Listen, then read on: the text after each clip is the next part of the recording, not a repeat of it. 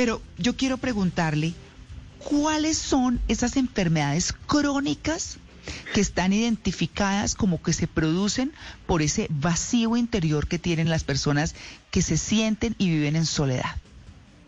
Ok. Eh, lo primero que nos puede afectar es el sistema inmunológico y estamos en plena pandemia de un virus. Entonces nos hace más susceptible a tener el virus.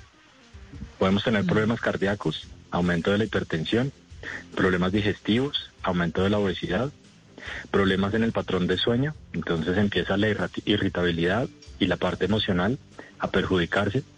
Empiezan a tener unos pensamientos que, como lo mencionaba, se van uno al extremo y puede empezar a tener baja autoestima, depresión, y empieza a tener o pensamientos suicidas, que es lo que ha pasado en Japón, o mm. la parte de volverse dependiente de algo que no te haga sentir mal, alcoholismo, adicciones y ¿Qué cosa tan difícil? Si tú lo miras en esa perspectiva, se vuelve un factor social muy importante que tenemos que empezar a manejar. Claro, claro, Mauricio. Sí, doctor Carlos. O sea que podríamos hacer de pronto, bueno, desventajas, podríamos hacer una lista de ventajas y desventajas en este tema de la soledad. ¿Cuáles serían las ventajas?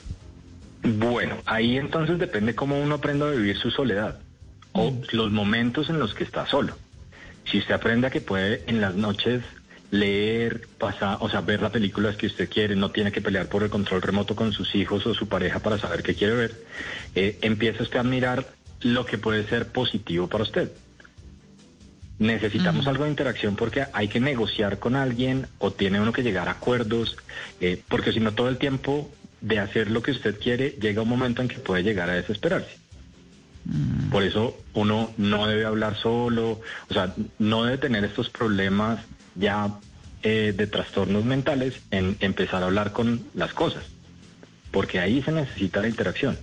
Cuando yo Ay, no me diga que uno, que uno está chiflado ahí, porque...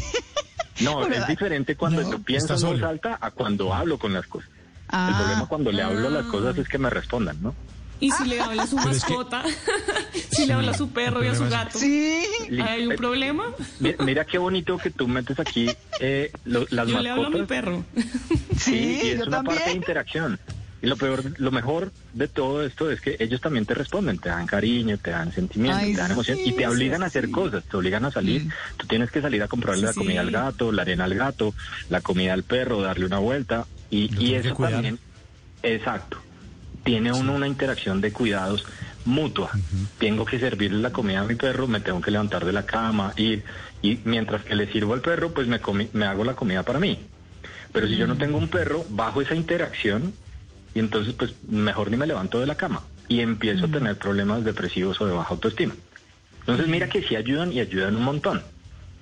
Cualquier mascota que tú tengas me hace una interacción contigo como persona. Y ellos a veces, a veces, lo digo por los gatos, a veces, Pani, también interactúan contigo. Los perros sí están siempre pendientes de ti.